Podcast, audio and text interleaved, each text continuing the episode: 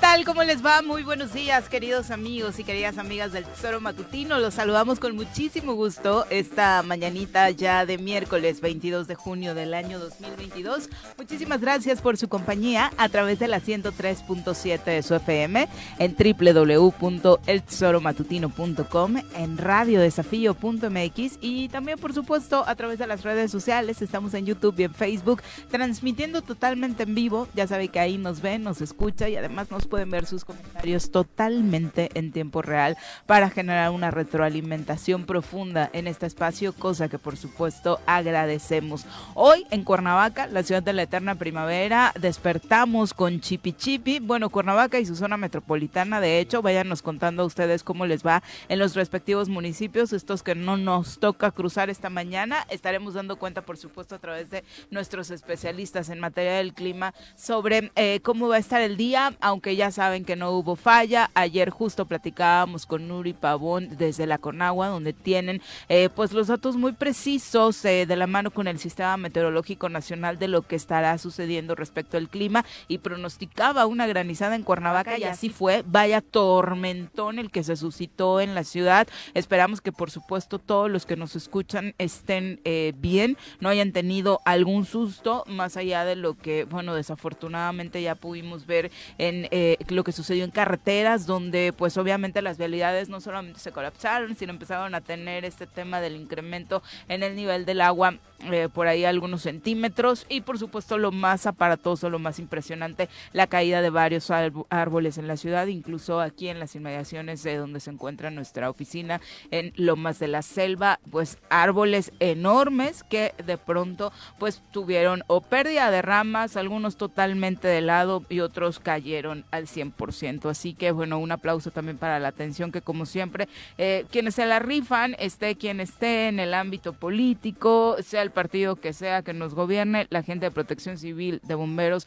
actuando en tiempo y forma, afortunadamente, y auxiliando a los ciudadanos. Mi querido Pepe, ¿cómo te va? Muy buenos días. ¿Qué tal, Viri? Muy buenos días, buenos días al auditorio. Pues como bien dices, la lluvia de ayer fue, eh, yo pensé que no estaba tan fuerte, pero este ha sido la que más consecuencias, principalmente de daño de, caída de árboles en la ciudad de Cuernavaca, de más particular, ha sido eh, pues la que más eh, pues eh, daños o números ha arrojado.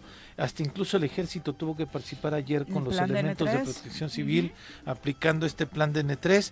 Como bien decías, hubo un árbol que cayó aquí en eh, por los patios de la estación, donde está esta pues terminal de Pullman de Morelos. Hubo otro más por subida Chalma, eh, que también tuvieron que atender.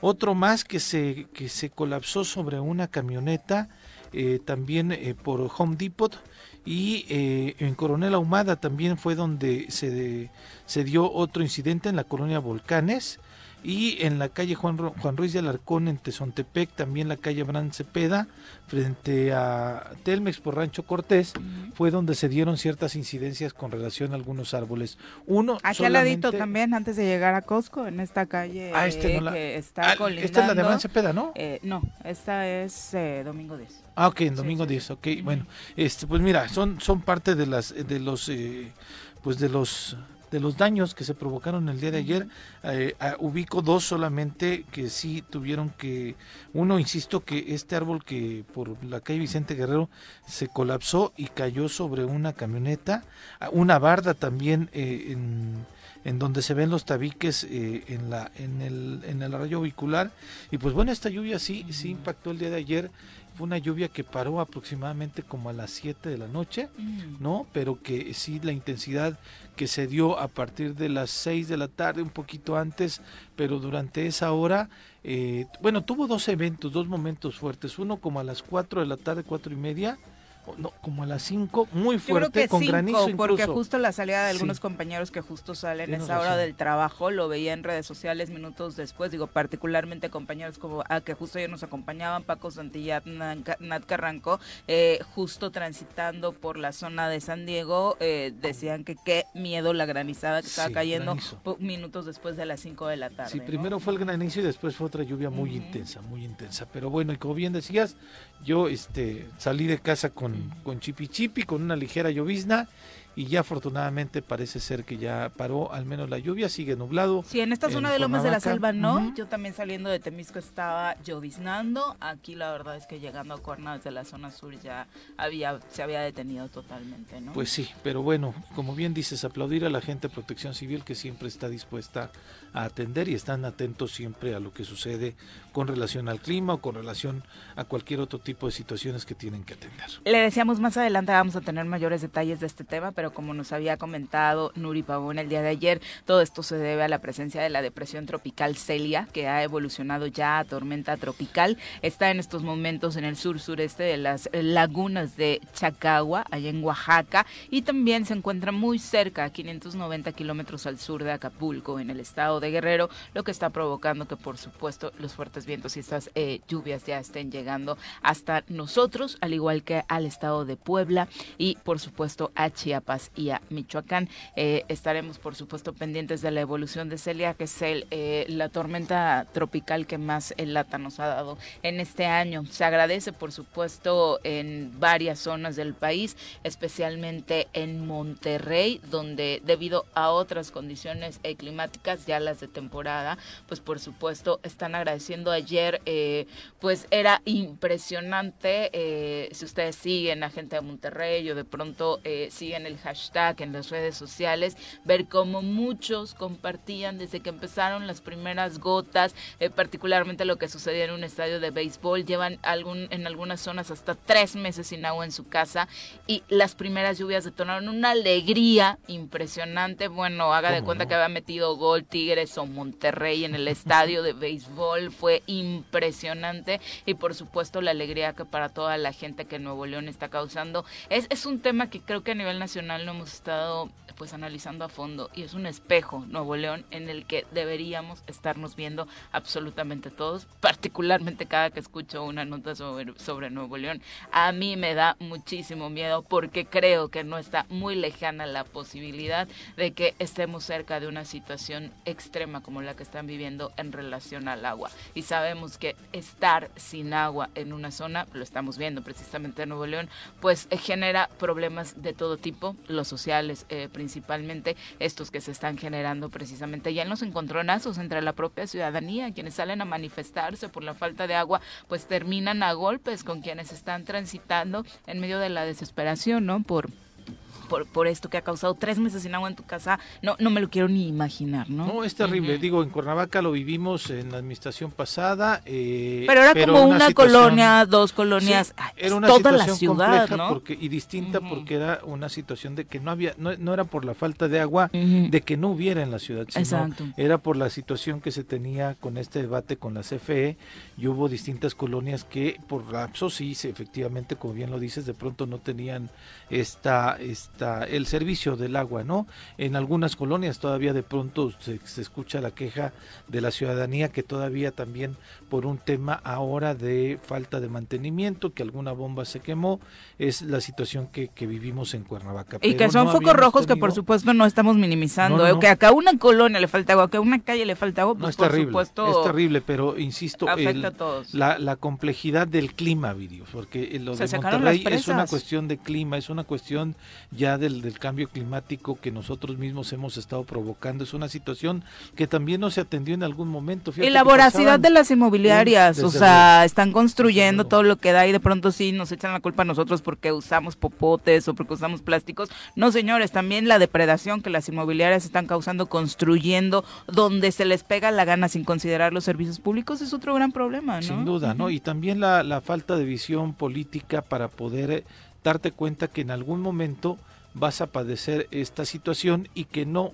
que solamente te ciñas a los tres años que te corresponden gobernar y que digas, pues mira, si en los tres años que yo gobierno tengo agua, no me preocupa lo que viene después. Eso no es pensar a futuro y me parece que todas las decisiones que se deben de tomar desde la eh, los espacios públicos, diputados, desde luego, para poder este, iniciar algunas leyes, eh, eh, poderes ejecutivos, gobiernos municipales, estatales, tienen que estar pensando en que las decisiones que toman para su beneficio beneficio de la sociedad, tiene que ser una decisión pensada a futuro, no solamente por tres años, por los seis años, y es ahí el reto de, que la gente que se dedique a la situación pública, a la cuestión pública de toma de decisiones, eh, pues la tenemos que ir evaluando en ese sentido, ver a futuro, porque lo que tenemos que ver son quienes tienen principalmente hijos, es eh, pues sí, la sociedad, el clima que les vamos a dejar y este pues esa situación como bien dices pareciera que la vemos lejana pero nosotros tenemos esta bondad de tener lluvia eh, como la que tuvimos ayer, como la que hemos tenido en estos días, pero la situación del cambio climático pues obviamente nos va a pegar en algún momento y no sabemos eh, en qué grado lo vamos a estar padeciendo de manera completa y tangible aquí en, nuestro estado de Morelos. Y de verdad hay que poner manos a la obra para tratar de evitar que la repercusión de ese problema realmente sea un tema nacional en los próximos años. Sí, gachón, gachón. Eh, aterrizando en temas políticos en Morelos, ya hubo respuesta de parece contundente, esperemos que así sea, del delegado de Morena respecto a las últimas declaraciones que ha hecho el gobernador respecto a lo que sucedería con el candidato de la coalición, que es un hecho que habrá en 2024, ¿no? Pero ya el, fin de semana que respondió a través de una nota, ¿no? Que le hacía una entrevista que le hacía Gerardo Suárez del Regional del Sur, este y el, y el delegado decía en un tono más afable, ¿no? Quizá, este, no tan enojado. Pues, o quizá como lo leímos, no sabíamos el contexto de cómo lo mencionó, en donde le decía al gobernador prácticamente, aguanta las carnes, este, el candidato de Morena tiene que ser, aunque vayan otros partidos, tiene que ser una persona emanada de Morena, y este pues nosotros lo vamos a decidir no a través de unas encuestas y demás eso fue lo que, lo que se publicó incluso el domingo en este periódico de circulación local, pero eh, pues el mismo gobernador matizó el día lunes, todavía el lunes que fue a Juanacatepec, mencionó otra vez, este, quien quiera ser candidato tiene que convencer a la gente, este, habló sobre la posibilidad de que él tiene un proyecto político a futuro en el 2024 también, obviamente no aquí, ¿no? En el estado de Morelos, o no sé si lo que se atreverían a ponerlo como candidato al senador, que es lo único que podría este, aspirar. a contender en el estado de Morelos. Eh, y eh, pues ayer de manera contundente da tres mensajes para mí, a mi, a mi punto de vista, el delegado Ojeda, que además, eh, uno, Viri, bien lo decías ayer, desde que llegó, había estado respaldando al gobernador absolutamente en todo. Fan número uno del gobernador, sí. En todo, del presupuesto a apoyar al gobernador. Que los diputados, los del G11, son los que están obstaculizando el trabajo del gobernador y demás, todo apoyando al gobernador, apoyando al gobernador y demás. Llama la atención que después de esta incluso visita del presidente de la República, le, y después de estas declaraciones de Cuauhtémoc Blanco, pues vaya el delegado, sale a declarar el día de ayer a las 12 del día aproximadamente en una rueda de prensa, pues esto. Es lo mínimo que se esperaba, la pues verdad. creo. un posicionamiento de este tipo. Rabín, Margarita, en fin, eh, los presidentes municipales, la el que tenga interés y tenga simpatía tiene oportunidad de ser, pero aquí no vamos a, a usar esa vieja práctica de padrinazgo, son innecesarios, cada uno tiene su propia presencia y la hará valer seguramente a la hora que tenga que demostrarlo con las encuestas. Hemos escuchado también, aunque hubo una rectificación de parte del gobernador Cuauhtémoc Blanco, donde inicialmente, o al menos eso se interpretó, y tuve la oportunidad de reunirme con él y decirle que con todo respeto íbamos a fijar una postura sobre ese particular, de decir que tal vez Ravidanar no iba a participar, que no lo veía, etcétera. Y aquí no hay gran elector, no hay fiel de la balanza en Morelos, no lo va a ver. En Morelos Morena va a gobernar como una gente surgida de su movimiento, sin demérito de los que se incorporen ahora en la coyuntura de la apertura de afiliación. Nosotros entendemos que puede haber, como también lo señaló el gobernador Cuauhtémoc Blanco, que tenía ya dos eh, gentes eh, alineadas o dos candidatos, eh, entiendo que debe ser alguien al que le tenga simpatía o le tenga simpatía, si fuera el caso de mujer que milita y está en activo de Morena, porque enfrente en el gabinete no veo a nadie con las características para que pueda representarnos como eh, candidato a gobernador de Morena en Morelos. Así. Pues es que nadie lo ve, tiene toda la razón, ¿no? No es que esté descubriendo el hilo negro, es que no se habían atrevido a decirlo, me parece muy claro, lo habíamos dicho absolutamente todos, o sea, tampoco es como que haya tenido una claridad de, wow, el iluminado, señor Ojeda, pues no es lo que vemos todos, todos los días, ¿no? Pero se los dijo, Viri. Sí, claro. No se lo había dicho nadie de esta alianza. Les habían permitido absolutamente todo. Sí, sí. Eh, Ojalá así sea en la práctica y no solo en el discurso, porque lo que le hace falta a Morelos son hechos, no palabras. Sí, claro. Y pero a ver, le dice primero, a ver, hablé con el gobernador y le dije, vamos a fijar una postura. O sea, señor cuánta cortesía, cuánta cortesía por parte. Señor gobernador, lo que dijo. Te aviso que viene una declaración que no te va a encantar. Exactamente, ¿no? Uno. Supongo que Cuau no le avisó previamente de hoy Ojeda, voy a declarar que no me gusta ninguno de tus militantes para candidato en 2024. Ese es uno. Dos, le dice, este, no va a haber un gran elector. O sea, señor gobernador, usted no va a opinar, no va a decidir al menos quién es el candidato a la, a la gubernatura. Ahí tengo mis asegúnes. Dos, Tal vez tiene veto, ¿eh? Tal vez dice el gobernador, este no, este, pero los demás tal vez sí, ¿no? Después dice, pues si usted tiene un gallo o una gallina, ¿no? Solo tiene gallo, lo de la gallina lo dijo por compromiso, claro. Si usted tiene un gallo, tiene que ser alguien que milite en Morena. Y la que más dolió, no veo a nadie de su equipo en su gabinete. Pues es que no hay nadie morena. Siendo representativo de este movimiento, ¿no? Exacto. Y lo dijo muy enfático, quien vaya a gobernar Morelos tiene que ser, tiene que ser alguien de Morena. Y, y mencionó, pues, bueno, por nombre, nada más a Ravinia Margarita. Antes de que mencionara ellos dos, se refería a diputados locales que tenían alguna aspiración y ya después dijo... A gobernadores, diputados Yo también la verdad es que no. Yo también no, creo, que les alcance, ¿no? Pero con los que había mencionado el gobernador, pues parece que a cualquiera. Ajá, y entonces ya después dijo el presidente municipal de Jutepec y el presidente municipal de Jojutla, ¿no? Que son Juan Ángel Flores, más claros. Rafael Reyes, son los que está metiendo el gobernador, el, bueno, el, el, el delegado Ojeda a esta disputa por la candidatura eh, eh, del 2024 de Morena. Que también son políticos que creo que tienen toda la experiencia y el ánimo de ayudar a Morelos. Y tampoco veo a, Juan Ángel o a Rafa enfrascándose en una lucha de poder con el gobernador, el medio de Morena, por mm. una candidatura. ¿eh? Yo creo que la apuesta de ellos sí sería eh, seguir apostándole al bienestar de, Morelos. ¿no? O sea, si se pone en la mesa una discusión de ese tipo, yo no veo a ninguno de los dos alcaldes, por lo que hemos conocido de ellos, echando manotazos o marcando distancia en este afán de la guerra que trae el gobernador, la guerra política, enfrescándose en algo así, porque ni siquiera ha sido el tono que mantuvieron como alcaldes. ¿no? Y al menos, y, ellos dos no se han destapado, ¿no? O sea, ha habido gente que del contexto de ellos quienes han comentado eh, la posibilidad de que sean gobernadores. ¿no? de fuera. Este, A Rafa incluso lo ubican más que en la candidatura de gobernador como senador, ¿no? Y de Juan Ángel Flores, pues estas calificaciones que le han dado las encuestas a nivel nacional, pues hablan por en donde lo califican como un alcalde eficiente, en el mismo estado de Morelos creo que Juan Ángel tiene un reconocimiento con el trabajo que ha realizado los primeros tres años, este año, bueno, este... Y así este tendría que ser con todos, ¿no? Que la chamba hable por ti. O sea, que creo que a todos nos encantaría que sean otros los que digan mira, ese perfil está chido, a que uno te destape y digas, ¿quién es ella? Ni lo ubico, ¿no? O sea, que creo que fue como, cuando, ¿quién es él, no? O sea, ¿qué ha poner un ejemplo burdo en el karaoke cuando no quieres cantar, pero Ay, te, avientan, ¿no? O no quieres cantar y agarras el micrófono. No, no quiero, no quiero, pero estás aferrada al micrófono. Claro. Y un ejemplo y es la que canta horrible o el que canta horrible. Sí, hubo una reunión, Viri, de, ese, ese, ejemplo de que te avientan a fuerzas o quieres agarrar el micrófono a fuerzas, pero fingirle este que no quieres cantar. Fue una reunión que tuvo Samuel Sotelo con notarios públicos de Cuernavaca, del Estado. Sí, sí, sí. En donde incluso, y ahí se celebra que estuvo Raúl Israel.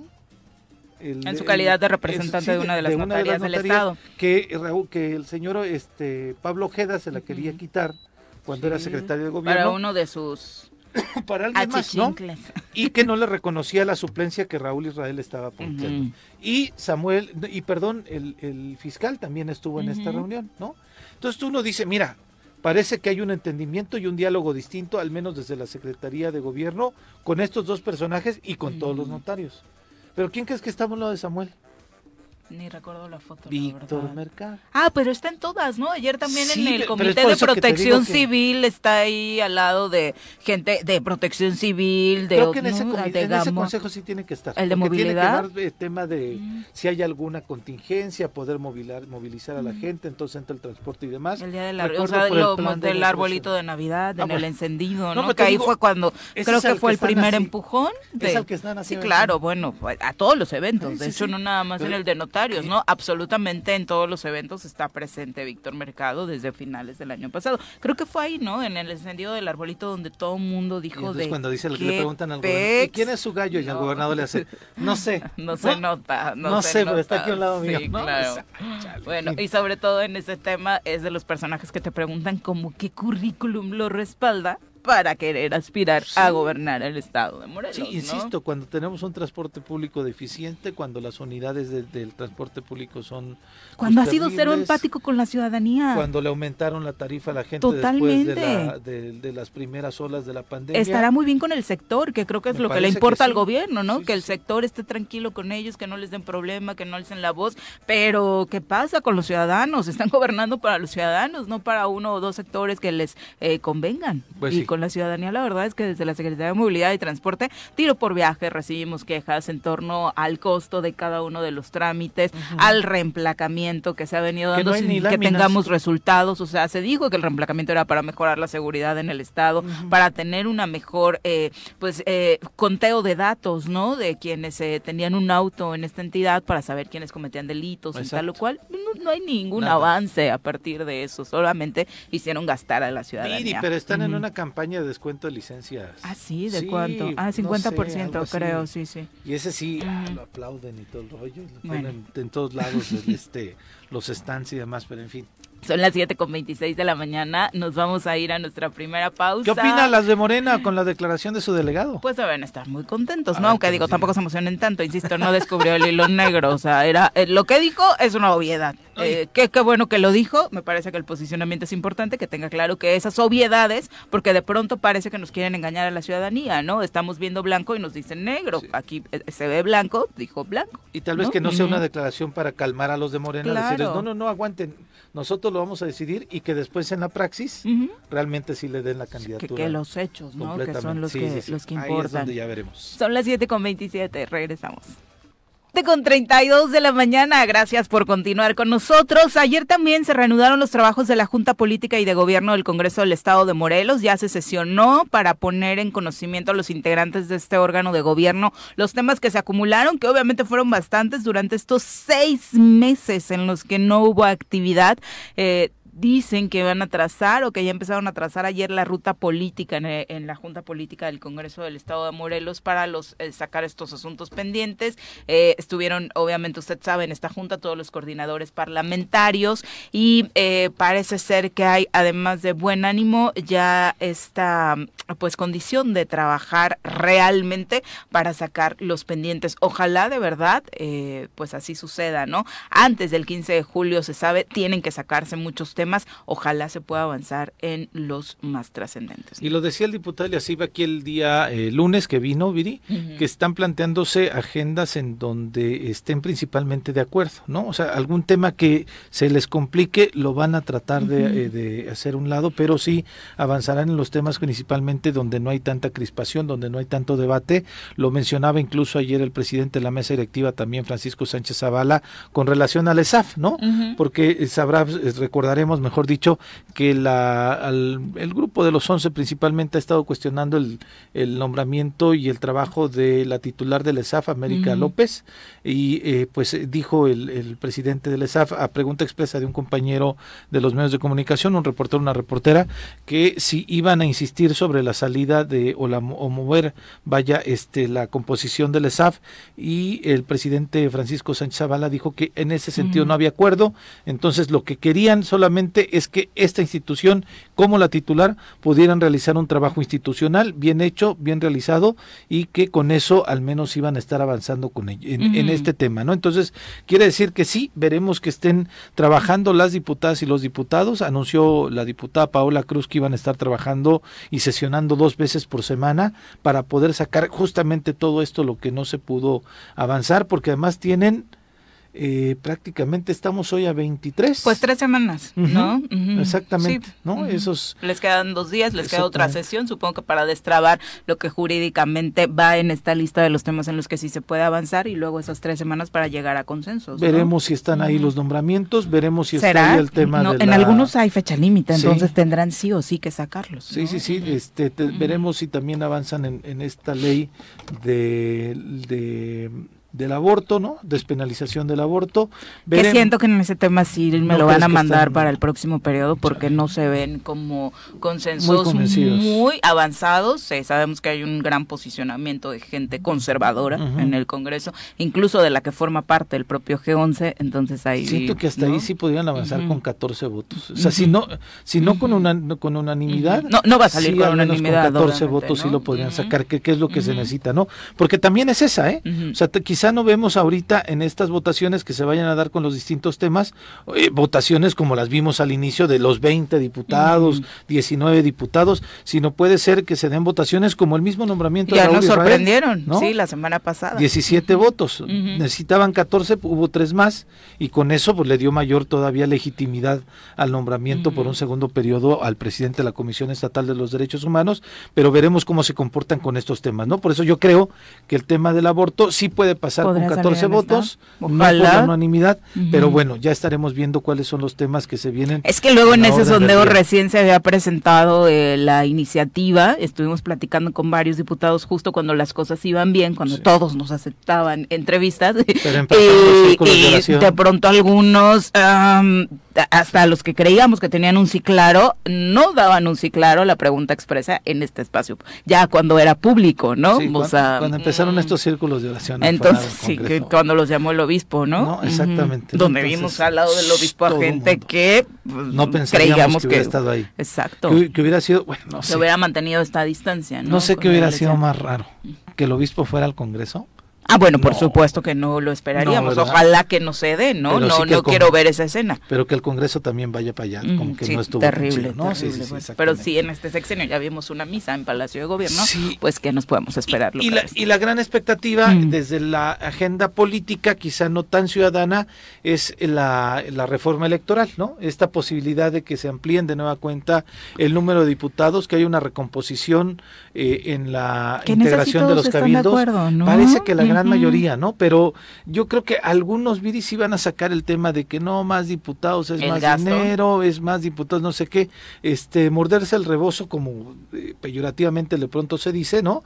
Que es más que nada buscar una, una postura en donde quedes bien con la ciudadanía, pero que de fondo pues realmente no, este, no tiene, no tiene Lo primero que debamos entender los ciudadanos y ciudadanas es que no es cierto ese argumento del gasto, ¿no? O sea, ya haciendo las comparaciones respecto a los 20 y a los 30, lo que se gastaba, lo que no, tampoco es que se haya visto un ahorro con 10 diputados menos, sobre todo a partir de los cambios que se hicieron en el edificio, las remodelaciones que se tuvieron que hacer, los desperfectos que se encontraron y el mantenimiento propio que se le tiene que dar día con día, en lo que por supuesto se tendría que ahorrar, además de otros temas en los que no importa cuántos diputados haya, se tiene que seguir erogando un presupuesto parecido. Y que quizá en los, en los municipios se ha, se ha permitido tener un, un, ahorro, porque sí hubo una disminución de regidores en algunos Ah, no, claro. Ahí sí. Ahí lo que yo creo que lo que... la gobernabilidad. es la gobernabilidad, que de pronto gana un alcalde en una Zacatepec, que tiene tres regidores, eh, estoy pensando en voz alta, ¿no? Y que gane el alcalde y gana el alcalde con su síndico, pero los tres regidores que tiene son de oposición y entonces no puede generar gobernabilidad allí. Entonces creo que ahí tiene que ver con relación a la repartición de las regidurías más que el incrementar regidurías. Eso es mi punto de vista con relación a los ayuntamientos. Y en el tema de los diputados locales también el asunto de la demarcación, ¿no? O sea, geográfica que se hizo que no tiene absolutamente nada que ver en los distritos, lo que se propone de un lado con lo que se necesita en el otro. Eh, lo vimos en campaña, fue todo un caos. En ese sentido, sí, eh, esta eh, reforma impactaría necesariamente en el poder legislativo y urge, por supuesto, que los municipios puedan pues ampliar estas opciones porque al final del día el que gana como alcalde sí obviamente no va a tener la libertad para hacer lo que quiera. pues obviamente tú votas por ese proyecto y quieres que ese proyecto te gobierne, ¿no? Entonces, si con tres de oposición que van a a terminar unidos, van a, va a terminar gobernando ese proyecto de oposición, pues obviamente no tiene ningún caso, eh, pues quien salga, salga electo, ¿no? Saludos para Paco Carzu, dice buenos días, los escucho desde la zona cañera, eh, con Chipi Chipi, en Cojutla, en Zacatepec, en Tlaqui, ayer llovió muy fuerte también por acá a las seis de la tarde y creo que hoy nos va a llover más. Ojalá. Ayer. Parece que hay eh, por ahí algunas complicaciones respecto a las granizadas. Eh, de hecho, la gente del campo justo ha sido afectada y se hablaba de un proyecto especial para que, bueno, en estos casos extremos se les pueda pues, ayudar económicamente a resolverlo. Eso dijo el, gobierno del Estado a través de la titular de la CEDAGRO. Ojalá se haga una realidad, ¿no? Porque de pronto eso, mucha, mucho ruido y pocas nueces. Ayer, ayer circulaban fotografías de Zacatepec con una neblina así, con un ambiente londinense. Montreal. sí, sí, tú decías, estamos en Zaca, pues sí estaban en Zaca, pero igual eh, por la laguna, también ah. se, compartía Juan Ángel. Qué rica la lluvia. En donde estaba así, padre. Yo creo que es un remanso para... El clima que he estado viviendo. Mira, que yo estuve ayer en Jojutla, en la noche. No? ¿No se notó el cambio? En la noche, un clima padre, no caliente, pero padre, a pesar de que, de que había llovido también bastante motivo por allá. Bueno, ahorita les comento. Saludos a la zona sur. Son las 7 con 40. Vamos a saludar al comandante Eric López, que ya nos tiene el reporte vial de esta mañana. Que decíamos, comandante, muy buenos días. Amaneció con ligera llovizna. ¿Cómo van las calles de la ciudad? Hola, ¿qué tal? Muy buenos días, Lisa. Así es, tenemos eh, una mañana lluviosa y en este momento, bueno, la, la lluvia de ayer también que derribó varios árboles. Afortunadamente se aplicaron las autoridades correspondientes, en este caso Protección Civil, bomberos y hasta Guardia Nacional estuvo eh, este, aplicado para retirar todos los árboles y los daños que había pasado. Afortunadamente ya se liberaron las vialidades. En este momento, Avenida Morelos Sur, tenemos eh, algo de carga vehicular, únicamente a la altura de la secundaria 4. Está aplicado el operativo vial. En este caso, en Las Palmas, de igual manera, está aplicado el operativo, está sin problemas de circulación. Únicamente sobre eh, Morelos Centro, con ligera carga en Morelos de Gollado, Boulevard Juárez, está totalmente libre hacia el primer cuadro de la ciudad. Y sobre eh, Avenida Morelos, a la altura del Calvario, sin problemas de circulación, tenemos esa zona. Avenida Zarpata, con carga vehicular únicamente de Calzada de los Reyes hacia eh, la glorieta de Tlaltenango, Avenida Zapata Norte sin problemas de circulación, Heroico Colegio Militar con ligera carga de Paloma de la Paz hacia Buenavista. Y en Paloma de la Paz ya está aplicado también el operativo vial sobre eh, Avenida Domingo 10 y Vicente Guerrero sin problemas hasta el momento, Avenida Río Mayo con ligera carga vehicular en Glorieta de Herradura y sobre eh, Avenida Diana únicamente con carga de la Glorieta de Plazas Comerciales hacia Diana, únicamente en la Glorieta tenemos carga.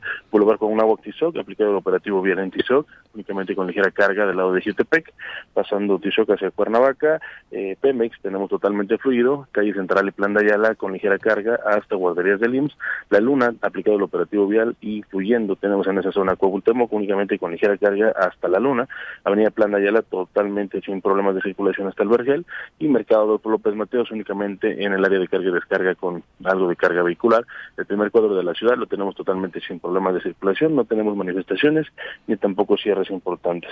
Nada más ahí en Gándara, eh, a partir de las 9 de la mañana hasta 6 de la tarde, va a estar cerrado para este obras que van a realizar del ZAPAC en esa zona. Comandante, muchas gracias por el reporte de esta mañana. Eh, danos un panorama. Eh, obviamente ya Protección Civil Municipal informaba de algunos eh, daños que eh, provocaron, perdón, la caída de árboles el día de ayer, pero en general, ¿cómo se vivió en el tema vial esta fuerte lluvia de, martes? Pues sí, sí fue una lluvia bastante fuerte, este, sí obtuvieron bastantes vialidades, estuvimos cargado en el Vergel, todo plan de Ayala, Yopanzolco de igual manera, estuvo totalmente cargado, estuvo aplicado el operativo vial y ya realizaron sus funciones correspondientes, se retiraron afortunadamente eh, durante la noche y ahorita por la mañana, pues bueno, ya está normalizada la circulación en todas esas vialidades, afortunadamente. Ningún árbol que de los que cayó ayer entonces hoy está eh, aún con proceso de levantamiento, ya todos están eh, retirados. Sí, ya están retirados afortunadamente y bueno, vamos a estar este, todos atentos a cualquier acción y este van a estar aplicados, este creo que nada más en, en, en el Vergel, están retirando algunas partes, algunas últimas partes, pero ya están habilitados los cuatro carriles. Perfecto, muchas gracias, comandante, buenos días. Claro que sí, excelente día. Hasta luego. Hasta luego. Un abrazo. Bueno, pues ahí está. Es bien, eh, por supuesto, complicada esta situación de, sobre todo, aquellos que dejan con toda confianza el auto estacionado y de sales y apachurrado por la por el arbolito, ¿no? Una de las recomendaciones importantes que se han hecho de, en materia de protección civil es, por supuesto, si vemos no solo quienes eh, vivamos cerca, sino quienes transitamos por cierta calle, un árbol que ya tiene complicaciones, con ramas que eh, están próximas a caerse o demás, pues avisar a protección civil para que estas cosas pues no terminen ocasionando problemas en esta temporada de lluvias. Ya son las 7 con 45, vamos a pausa, regresamos con más. Thank you.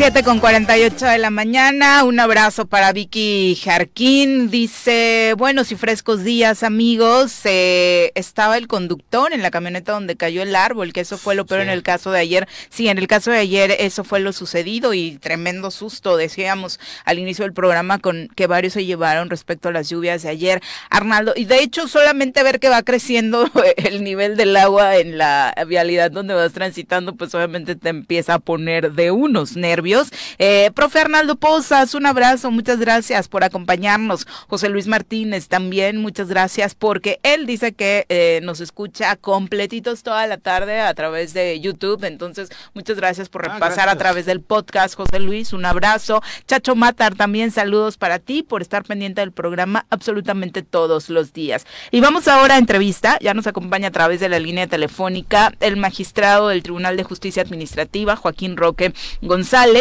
eh, que a quien por supuesto recibimos con mucho gusto en este espacio. Magistrado, ¿cómo te va? Qué gusto, muy buenos días.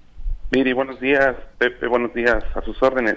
También un saludo un poquito frío para todo tu auditorio que nos escucha. Sí, te escuchas que estás temblando, Roque, no inventes. Anda haciendo fuerte frío, Pepe. Eres de los míos, team, calor, ¿no?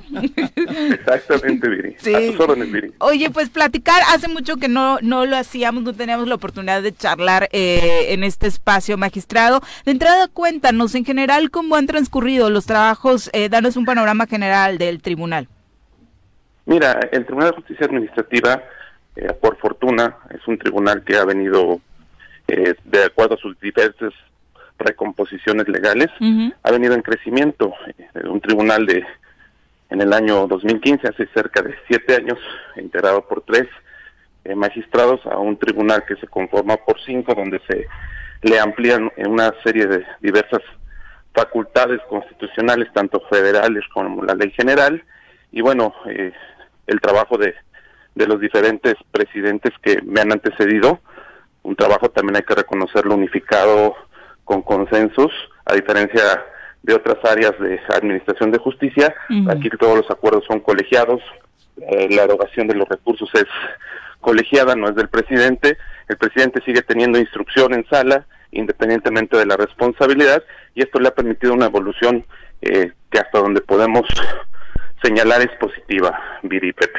Eh, afortunadamente podemos decir que es de los espacios que eh, durante estos años menos conflictos han dado por su trabajo al interior, es decir, este, este tema de los consensos se logra en armonía. ¿Es gracias a qué? Mira, Viri, te lo voy a platicar así brevemente. Es el trabajo profesional de todos los compañeros que integramos el tribunal y de todos los servidores públicos en primer lugar. En segundo, como todo cuerpo colegiado, pues tenemos diferencias de criterios en asuntos, en temas específicos, pero obviamente queda terminado el debate jurisdiccional, el debate de ideas, una vez que se termina la sesión y de ahí, pues todavía se sigue trabajando. No pasa nada si yo no estoy de acuerdo en un tema, en una propuesta, y si la mayoría la gana, pues adelante, no estuve de acuerdo, lo plasmo y le damos vuelta a la página y seguimos con otro tema hay que decirlo así claramente, existe una gran vocación por el servicio, pero también un gran profesionalismo por parte de todos, en que las ideas, las posturas, a final de cuentas, la que la mayoría decida es la que prevalece, y eso es lo que nos ha dado esa oportunidad.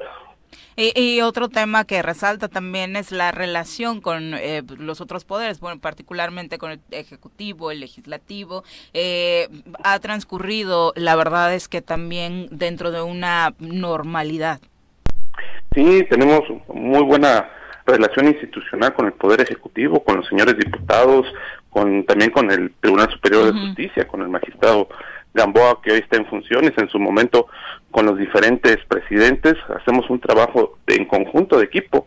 Y te lo comento también de la parte proporcional o dentro de lo que nos permite la ley, también una relación institucional con, con, los municipios y con otras autoridades, Viri. Esto lo ha dicho el presidente de la Corte, la política jurisdiccional o judicial existe, ¿no? No como la conocemos como la política de los poderes y de las personas que, que tienen esta responsabilidad, sino con las cortesías, con los comentarios, ahora sí como quien dice, ¿no? Eh, como quien dice, y todos lo hemos expresado, ¿no? La cortesía no te quita nada de tenerla, ni de mantenerla.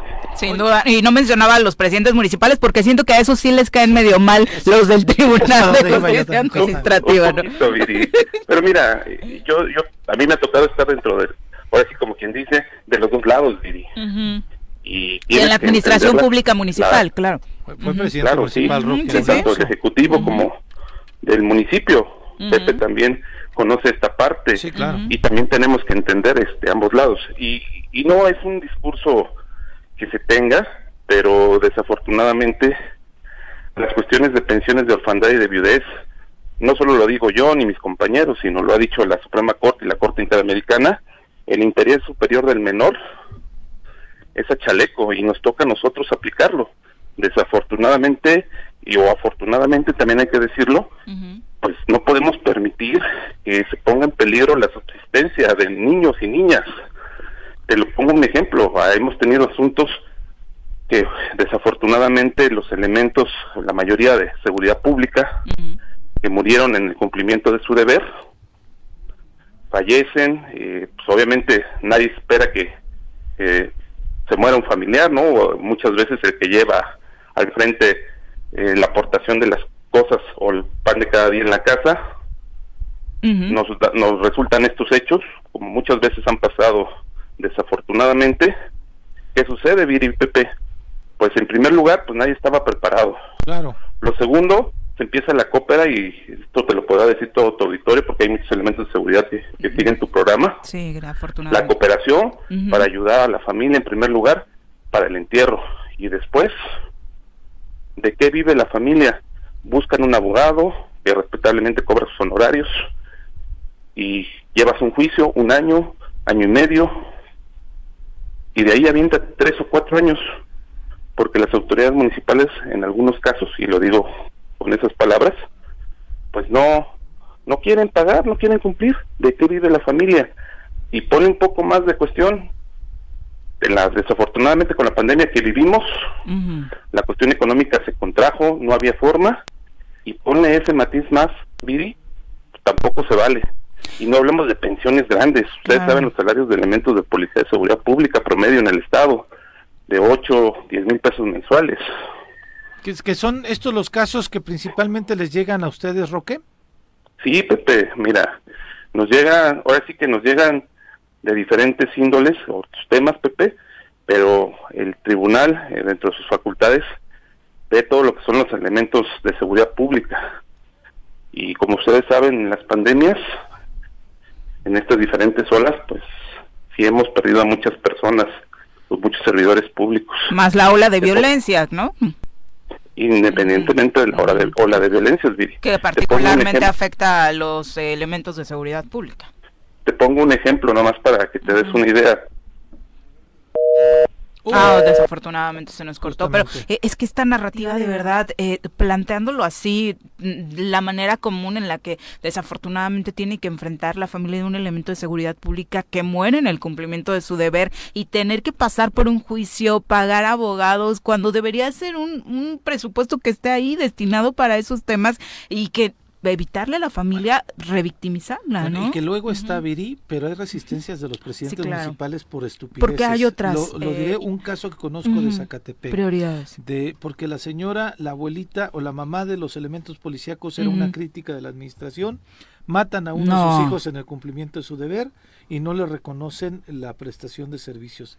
Después matan a su hija. Canallada. Matan a su hija al año siguiente y la señora se tiene que hacer cargo de los hijos de la de la elemento de la policía que la mataron justamente porque iban persiguiendo un delincuente y el presidente municipal se negaba, uh Gaudelia, Gaudelia la abuelita, se negaba a, no sé hasta cuándo pudieron recurrir al Tribunal de Justicia Administrativa y fue cuando lo obligaron a que pudiera este pues darle la pensión y lo que le correspondía por ley. No estaba pidiendo nada más más que lo que le correspondía por ley y además, insisto, en el caso de dos hijos en donde murieron en el cumplimiento de su deber, policía los dos Estamos hablando de menores, ah, ¿no? Que se quedan en el total desamparo. Recuperamos la comunicación, magistrado.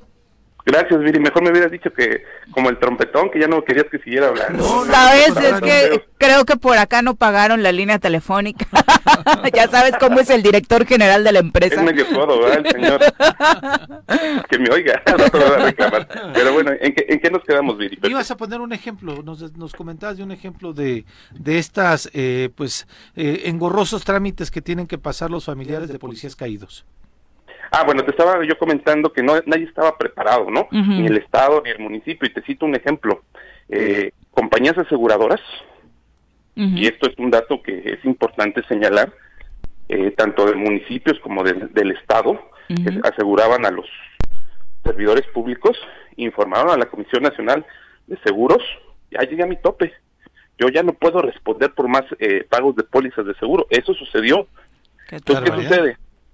Tenías tú una partida, tú pagabas una póliza como, no, no me quisiera yo trasladar a un caso, pero para que nos entendamos, pues tú pagas una póliza como de un coche de seguro, y así que, pues en el año pues tienes un número de siniestros, ¿no? En el coche, ¿no? Un golpe que le das y pagas tu deducible y todo lo demás. Pues aquí llegó el momento que fueron tantos los decesos, desafortunadamente, que las propias compañías aseguradoras dijeron, ¿sabes qué? Ya llegamos a nuestro fondo de reserva, ya no podemos cumplir más. Qué y ahora le toca tanto al municipio como al Ejecutivo. Y esta parte también ha traído problemas muy, muy serios, y hay que precisarlos, económicamente, tanto para las áreas del Ejecutivo de seguridad como para los propios municipios, Pepe y Viri. Pero luego los que se victimizan son los propios municipios diciendo, me puedes exigir lo que sea, entiendo lo de los seguros, entiendo la ola del COVID, la de violencia, pero la pasada administración me dejó sin lana y no tengo cómo pagar. Hay otras prioridades, no tengo de dónde, a ver cómo se le hace. ¿Qué, qué postura o cuál es la eh, filosofía con la que el Tribunal eh, de Justicia Administrativa seguía en estos casos? Porque es la realidad, creo que también la crisis eh, económica de los ayuntamientos es clara y obvia? Mira, en primer lugar, parece que tú, haces los argumentos de los municipios. Lo que acabas de decir, Viri, es lo que... Es que lo dicen cada dos días. Exactamente, lo dicen en todas sus promociones.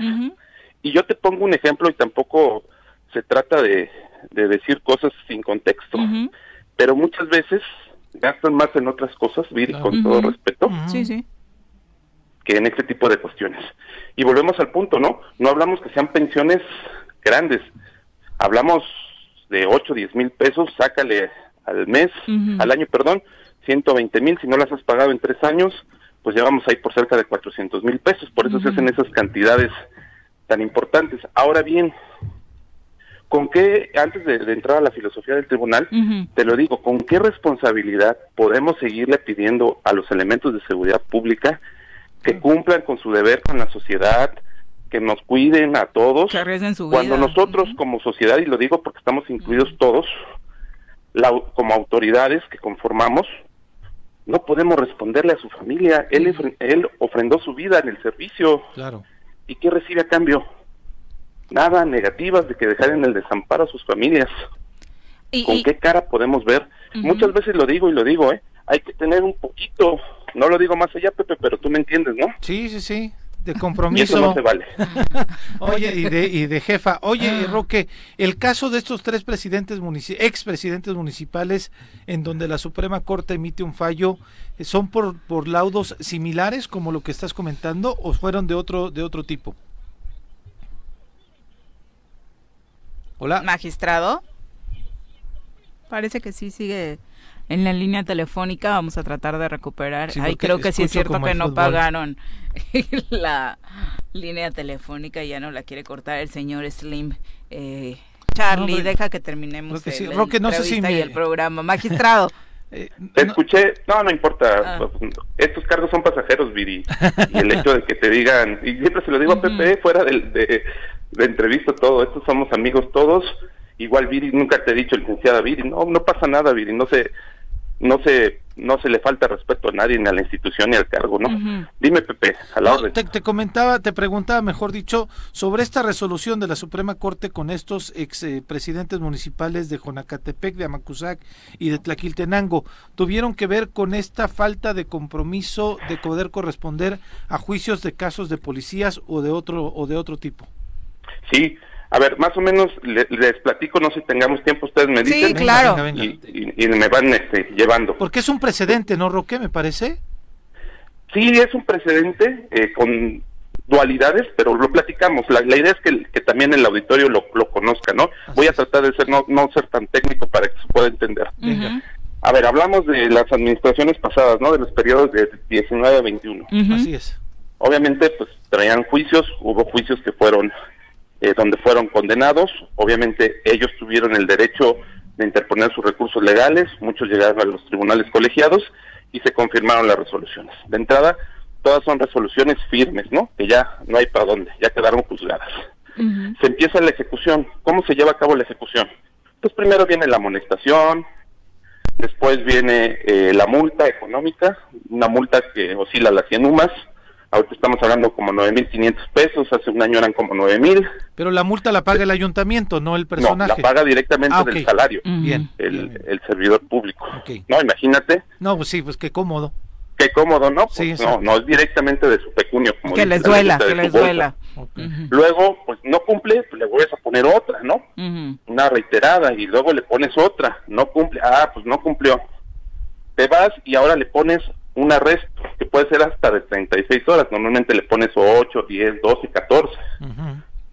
No cumple, lo apercibes con la destitución.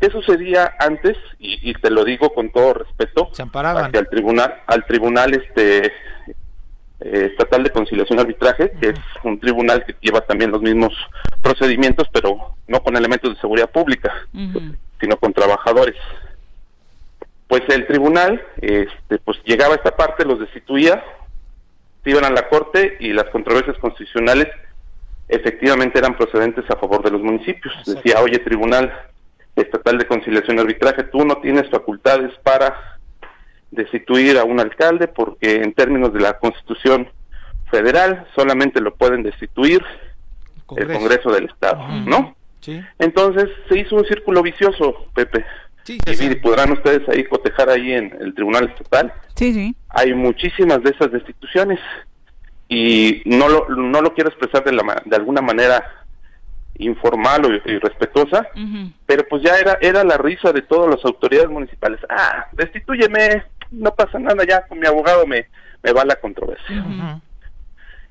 ¿Qué sucedió? Y esto hay que reconocerlo, no es un trabajo del presidente, es un trabajo de todos los magistrados que conformamos el, Tribunal de Justicia Administrativa. Se, se buscó una nueva modalidad a través de la apertura de incidentes. Incidentes que ya no los imponía el magistrado instructor, sino el pleno, la máxima autoridad del Tribunal de Justicia Administrativa. Fueron este, efectuados estos incidentes resueltos se notifica, fueron publicados en el periódico oficial y de ahí notificados a todo mundo, hasta desde la Secretaría de Hacienda, el gobernador, Congreso del Estado, INPEPAC, para todos mundos contralorías. ¿Qué sucedió esto? Esto te hablo eh, por ahí de noviembre, octubre, noviembre, diciembre del año pasado. Todos los municipios, eh, estos tres municipios, que fueron sancionados sus alcaldes y síndicos, promovieron controversias constitucionales fueron admitidas ante la Corte y o les otorgaron la suspensión para que las cosas se mantuvieran en el estado que, guardaban. Ojo, EPP y Viri. En algunos casos ya habían sido ejecutadas para que nomás lo tengan en, el, tintero. De ahí, nosotros nos dan vista para que contestemos, contestamos y se promueve un recurso legal ante la Suprema Corte de Justicia, donde se le hacen una serie de, consideraciones. Hay que recordar para el, auditorio, en el caso de las controversias constitucionales, la turna del ministro presidente a un ministro instructor. O sea, quien las concede, quien las admite, quien concede concesiones es un ministro. El recurso lo resuelve la sala. Tenemos dos salas en la Corte, la primera y la segunda sala. O sea, lo, lo resuelven de manera colegiado eh, varios ministros. Y en estos recursos, ¿qué dicen los ministros? ¿Sabes qué? los señalamientos que hace el Tribunal de Justicia Administrativa son procedentes, por lo tanto, le digo a la controversia que promovió el municipio eh, del estado de Morelos, déjese, deséquese y pácatelas. Y sanciona. Ya de ahí pasan unos días y causa ejecutoria. Es decir, en estos casos de los tres municipios ya fueron después de haber sido admitidas, es decir, ya no se resolvieron de fondo, fueron desechadas previamente, obviamente en consecuencia de las suspensiones, y quedaron sin efectos. Hablamos de Conacatepec, Amacuzac y Tlaquiltenango para que los habitantes de este sitio, de estos sitios pongan atención. Ahora, el siguiente paso, ¿cuál es?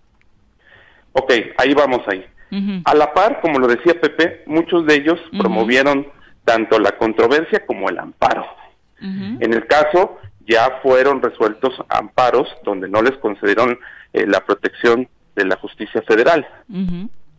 Entonces, ¿qué sucede? A una vez que ya se han vencido estos recursos, pues que ya quedaron firmes tanto las destituciones, pues la destitución se llevó a cabo desde aquel momento en que se fue aprobada por el tribunal y fue notificada, y la inhabilitación hasta por un año. ¿Por qué se puso un año que es la mínima? Obviamente porque queríamos buscar que quedaran firmes, ¿no? Claro. Que no entrara la corte a un debate o los juzgados decirle, oye, ¿por qué le pusiste la máxima? ¿Cuáles fueron tus argumentos, no? Entonces, precisamente de eso se trata lo que se ha comentado. ¿Qué sucede? El magistrado Guillermo Arroyo, quien fue una un magistrado que estuvo muy al pendiente, fue encargado de la de la estrategia legal ante la corte, lo digo y le, y le externo mi reconocimiento ha expresado que en algunos casos ahorita corresponde analizar las vistas a la Fiscalía Anticorrupción. ¿Por qué? Porque muchos de estos alcaldes, no me gustaría decir nombres porque tampoco se trata de que se entorpezcan en algún momento los trabajos que va a iniciar la Fiscalía Anticorrupción, con la destitución ya señalada y cuando no tenían toda, había aún la suspensión de la Corte, que ya estaba firme, ya estaba eh, vigente la destitución e inhabilitación, siguieron ejerciendo el cargo, firmando y también cobrando las dietas, este Pepe Viri. Todo. ahora le ¿Es el ejercicio indebido? Bueno, pueden haber muchos tipos penales, este, Pepe, tú los conoces también. Entonces ahora también le va a tocar la parte de la fiscalía, pues de entrar a investigar esto. ¿Cuál, ¿De qué se trata? Tampoco se trata de andar eh, atormentando alcaldes, ¿no? No es la postura del tribunal la postura del tribunal es que se cumplan sus resoluciones. Y lo digo, todas las resoluciones son importantes para nosotros, pero en el caso de viudas y de huérfanos, tienen, porque así lo ha dicho la Corte, tenemos que velar por el interés superior del menor. Y creo que todos tendríamos que coincidir en ese sentido. Entonces, pues, esta, esta resolución, la jugada, esta resolución de la Suprema Corte se da con tres cuates que ya son exalcaldes. Pero esta misma... No es una resolución, son tres resoluciones diferentes. Este, Tienes toda la razón. nos fueron notificando. Tienes toda la razón, discúlpame, gracias porque lo aclaras. Eh, pero esta resolución siente un, siente un precedente para que los alcaldes en funciones puedan tener este mismo fin también. Pues sí, ahora sí, se escucha feo, ¿no? Pero cuando veas las barbas de tu, de tu vecino cortar, pon las tuyas a remojar, ¿no?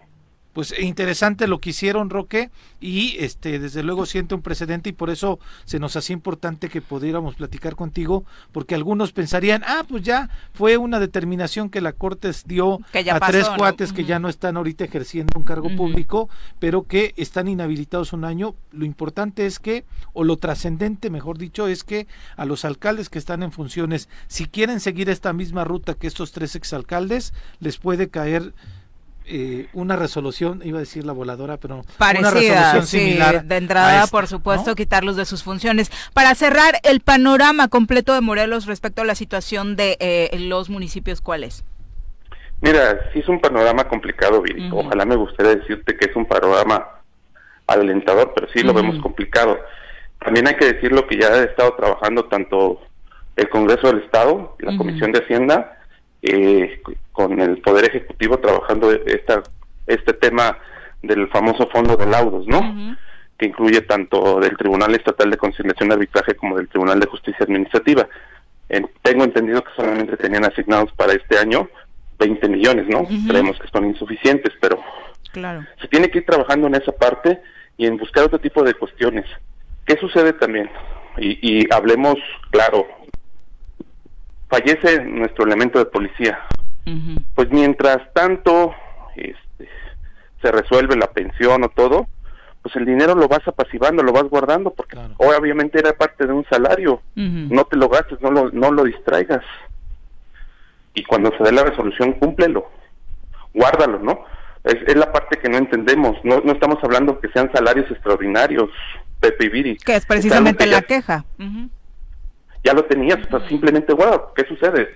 Desconozco las entrañas de las administraciones eh, municipales pero si no tenías, en lugar de guardarlo, ¿por qué lo ocupas para otra cosa? Sí, se llama responsabilidad financiera y desafortunadamente han sido muy desaseados en ese tema. Eh, magistrado, pues muchas gracias por esta eh, lección que nos acabas de dar sobre estas últimas resoluciones, sobre todo para que el público, eh, los ciudadanos, ciudadanas sean más sensibles a la hora de conocer esta situación, porque de pronto mucho de lo que se escucha es de para el paso que llevamos nos va a dejar el tribunal sin alcaldes en Morelos. no, no se trata de eso. Pero, bueno, muchas gracias, magistrado. Claro, que sean responsables. Eso, es lo importante, Viri, que cumplan y que vean su, su rostro humano como todos lo tenemos, que hay una mujer, hay menores que no le están pasando nada bien por el, primer hecho porque perdieron a alguien, a un ser querido, que es algo doloroso y todos los que hemos pasado por ese dolor sabemos que no se supera tan rápido. Y segundo, la cuestión más complicada, la económica y desafortunadamente muchos, y hay que, hay que, hay que decirlo, la Procuraduría de la Defensa del Menor, que nos ha acompañado, hemos pedido que nos acompañen en estos asuntos, pues también ha tenido que levantar la voz, porque muchos de ellos están en, riesgo de subsistencia alimentaria, al no tener que, comer. Sin duda. Magistrado, pues muy buenos días. Muchas gracias por la comunicación. Gracias, buen día. Hasta luego. Son las 8 con 15 de la mañana. Eh, gracias por continuar con nosotros. Antes de irnos a una pausa, Dani García hasta integras a la mesa. Mi querida Beri, mi querido Pepe, ¿cómo están? Buenos días. Vamos a la pausa y regresamos a cotorrear. Cada que nos den un plantón, Aquí es, voy a estar entrándole, sí. Voy a estar en la banca. Soy el aguador, cabrón. Vámonos a pausa, regresamos. 8 con 19 de la mañana, Javo Sotelo, un abrazo, dice felicidades a mi amigo el magistrado Joaquín Roque González, excelente trabajo en el tribunal, enhorabuena. Pues sí, la verdad es que decíamos dentro, lo que cabe ha sido de los entes colegiados de Morelos que han estado funcionando sin mayores problemas. Son las 8 con 20, vámonos al reporte del clima. El reporte del clima semanal con Nuri Pavón.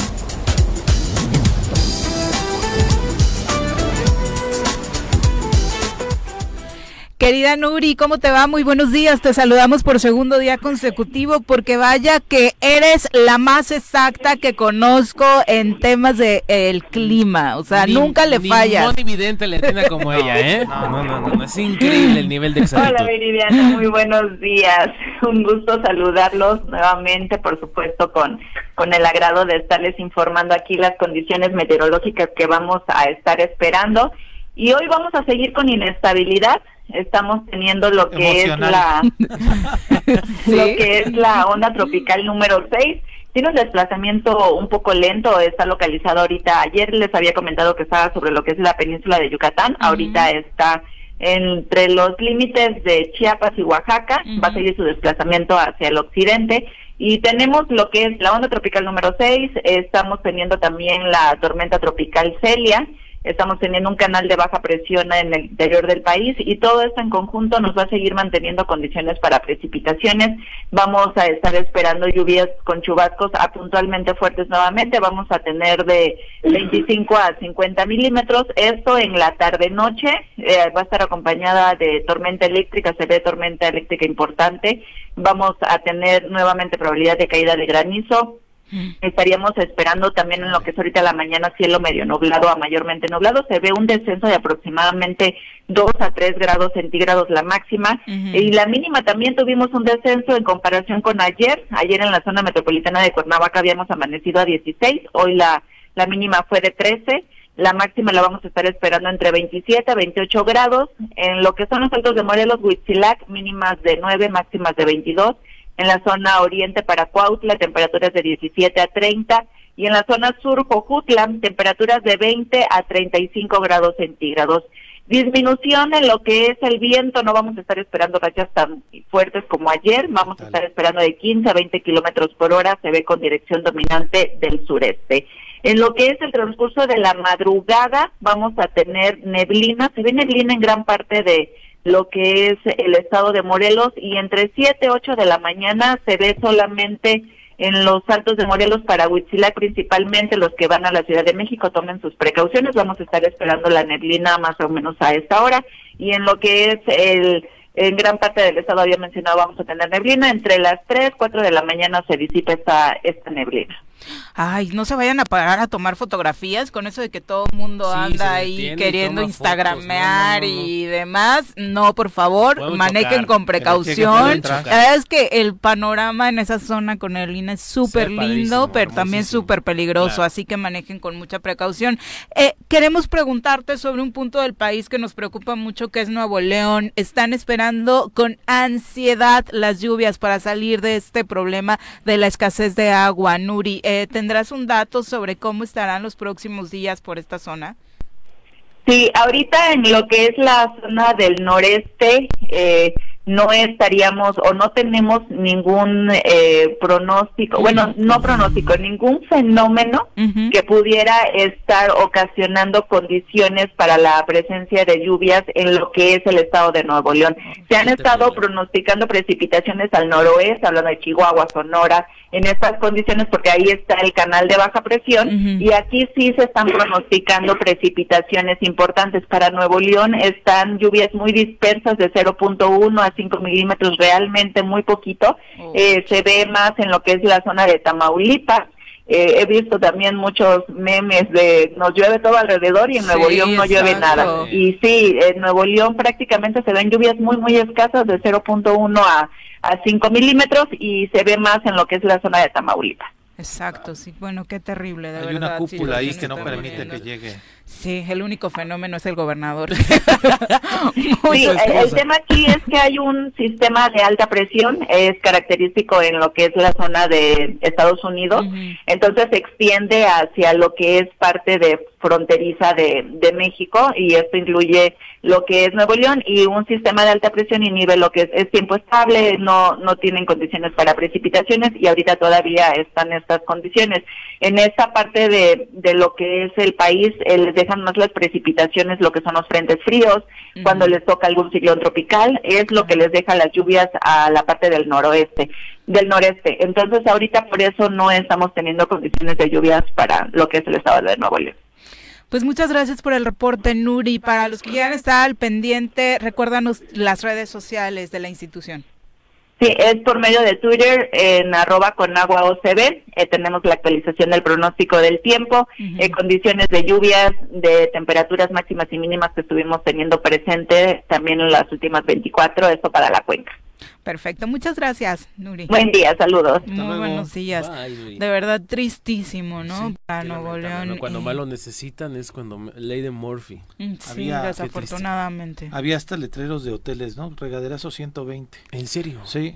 Es, de verdad terrible el día con día. Bueno, muchos restaurantes e, e, incluso hoteles cerraron. O sea, porque realmente ya ni las pipas estaban dando abasto con la cantidad de saturación. están vendiendo el agua embotellada. Bueno, ah, sí. ah, mira, eso sí no sabía, pero, bueno, sí el tema de, los restaurantes, en un restaurante es vital el agua.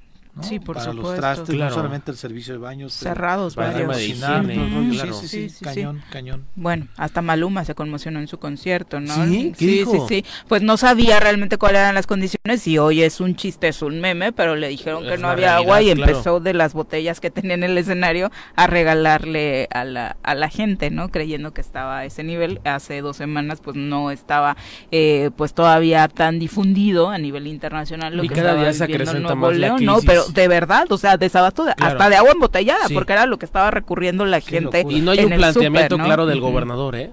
Ni tampoco de los presidentes municipales. Solo se graba historias para quejarse diciendo que quienes están bloqueando las calles son parte de la oposición, ¿no? nada más soy el gobernador, dice. Sí. Sí, bueno, ¿qué vas a esperar, no? Sí, de alguien que se queja de esa forma. Pues eh, aprovechando, le damos un repaso a la información nacional, eh, empezando a recorrer qué es lo que ha estado sucediendo en el país respecto a los temas más importantes nos vamos a ir al norte eh, del país precisamente con este asunto de Chihuahua, donde dos sacerdotes fueron asesinados. En el choro vienen las nacionales, en el choro vienen las nacionales,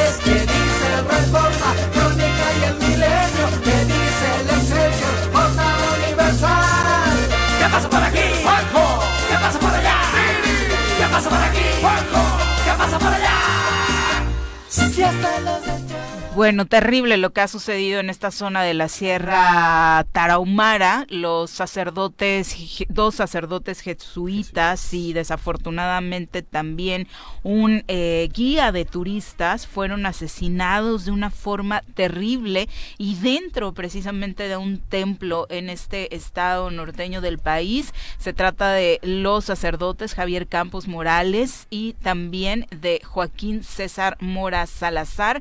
La Compañía de Jesús hizo oficial el asesinato de estos dos sacerdotes jesuitas, quienes fueron asesinados el lunes en su templo en la comunidad de Cerocahui, en la región de la Sierra Tarahumara. Eh, condenamos estos hechos, decía la Compañía de Jesús en su comunicado, exigimos justicia y además la recuperación de los cuerpos, porque según la narrativa, lo poco que se, sabe de este tema es el guía de turistas que primero se reporta como desaparecido, quien llega corriendo a pedir auxilio al templo, ahí llega el grupo criminal, que al parecer es el cártel de Sinaloa o integrantes del cártel de Sinaloa, quienes van persiguiendo al guía de turistas, no se sabe eh, la razón. Entra al templo, ahí lo asesinan, había cuatro sacerdotes al interior del templo. De hecho, uno de ellos era un eh, sacerdote que venía de Roma a vigilar precisamente cómo se estuvieran llevando las actividades dentro del templo, hacer una de las revisiones que son cotidianas. Eh, los primeros que empiezan a tratar de dialogar con eh, los asesinos son precisamente estos dos sacerdotes que ya eran mayores, Javier Campos y Joaquín César Mora. La respuesta de los criminales es asesinarlos, los dejaron tirados en el templo, no fueron cosa de minutos, se habla de que los otros dos sacerdotes estuvieron implorando y tratando de eh, que los criminales estuvieran, eh, pues eh, pudieran calmarse durante más de media hora. Rogando por su vida, ¿no? No hicieron caso, a uno terminan hiriéndolo y se llevan los cuerpos. obviamente esto ha causado terror, no solamente en la zona, que hoy estamos volteando a ver allá, Obviamente quienes viven en estas inmediaciones de la Sierra Tarahumara han narrado que desde aquella masacre de Krill, donde incluso menores fueron asesinados, las cosas no han cambiado. El presidente Andrés Manuel López Obrador ayer eh, condenó el crimen y dijo que obviamente esto eh, pues tiene que ver con la presencia de la delincuencia organizada en la zona, obviamente. Reconoció que varios municipios de la Sierra de Chihuahua padecen bastante presencia de la delincuencia organizada, que se tiene ya información sobre los posibles responsables de estos crímenes. Según expertos, analistas de la violencia en esta zona, eh, la Sierra de Chihuahua es una importante ruta de trasiego de drogas hacia Estados Unidos, por lo que es violentamente disputada por cárteles del narcotráfico. La provincia mexicana de la Compañía de Jesús demandó la adopción de medidas de protección para salvar la vida de los jesuitas, religiosas, laicos y de toda la comunidad de Cerocahui. La narración es terrible, de verdad. Sí, y provocó que la reacción del Papa incluso, ¿no? Se declaró triste, sí, sí, bueno, sí. Porque además es de su comunidad, él también mm. es jesuita. Y obviamente había alguien desde el Vaticano presente eh, en esta zona, ¿no? Que era lo que eh, les decíamos parte de quien, una de las personas que, salva la vida en el templo, Debería entrar la parte de la diplomacia, porque es parte de, un eh, gobierno, al final del día forma un estado, el Estado Vaticano. Sí, exactamente. También el obispo de Cuernavaca se, pronunció al respecto ¿no? Es decir, pues obviamente eh, cuando pues obviamente todos los asesinatos nos causan indignación y nos deben de causar indignación. De pronto yo estaba leyendo cuando venía para acá de que alguien estaba mencionando, de pronto ya hemos perdido hasta el miedo a morir. Y eso es terrible. Claro. O sea, desde luego ya normalizamos, normalizamos esto, la perdimos la capacidad de asombro pero ya eh, este eh, que, que, de pronto diga alguien hemos perdido hasta nuestra nuestro miedo a morir por la violencia que nos que nos arropa y nos vive este cotidianamente. Nos han quitado la humanidad. Está cañón. Claro. Está cañón y pues obviamente trasciende el tema de que son pues eh, personas que se dedican a la cuestión de la fe, ¿no? Independientemente de la bien, desde su trinchera que tengas, ¿no? Y que se dedican los jesuitas que tienen de manera particular este trabajo en comunidades, este trabajo en lugares donde no solamente mueven la cuestión de la fe, también mueven conciencias desde un aspecto social, político, social, también ¿no? un trabajo social. Entonces, este, por eso creo yo que, que ha causado bastante revuelo esta esta situación, ¿no? De este asesinato lamentable. El, primer eh, involucrado o reconocido como como uno de los responsables de este asesinato es José Noriel Portillo, conocido como el Chueco. Este joven es un capo de la zona que tenía un violento historial. Dirige la siembra, producción y tráfico de amapola en la Barranca y en la Alta Tarahumara. Controla tres municipios eh, en esta zona donde a punta de asesinatos obliga a las comunidades raramuris y mestizas a abandonar sus tierras. De hecho, esa es una de las denuncias que hace la comunidad, precisamente eh, pues eh, la gran salida de personas, de comunidades enteras de este, eh, de estos municipios, precisamente por el acoso del crimen organizado.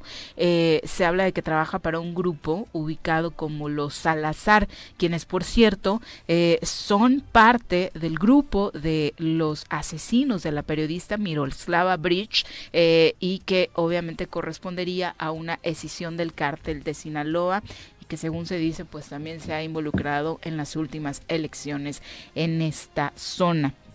Eh, bajo la lógica del mercado de empresas transnacionales, eh, hablan también de que se dedican a la tala, eh, son talamontes, y este sería pues también alguno de los temas que particularmente en esta zona podría haber provocado por el trabajo comunitario. Se controlan todos los polos económicos de la región. Sí, como, hemos dicho, la, delincuencia se ha diversificado. Claro. Ya no es este del secuestro le brincaron a la extorsión, de la extorsión le brincaron al comercio, claro. droga, ¿no? A pedir piso, a la cuestión de los talamontes, no nos vayamos lejos, ¿no?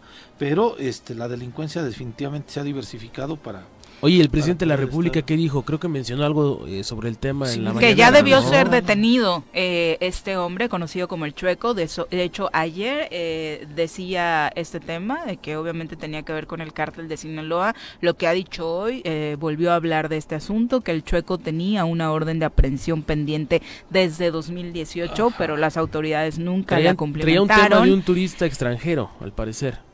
Eh, es el guía de turistas, eh, que es por eso que lo raptan primero dentro de su hotel eh, al guía de turistas y después logra al parecer escapar y es cuando llega llega al templo. El presidente también señaló que este delincuente es señalado como el responsable de los asesinatos porque incluso ha sido identificado hasta por uno de los sacerdotes sobrevivientes, que bueno, también escuchar la narración de esta persona pues habla precisamente de que es uno de los chicos que creció con ellos, de la mano de la comunidad, estos sacerdotes sacerdotes incluso fueron eh, quienes les dieron los sacramentos de bautizo, comunión, y era la parte que el sacerdote narraba como una de las más tristes, ¿no? De ver cómo los jóvenes de la comunidad pues van, eh, pues desafortunadamente optando por este camino, ¿no?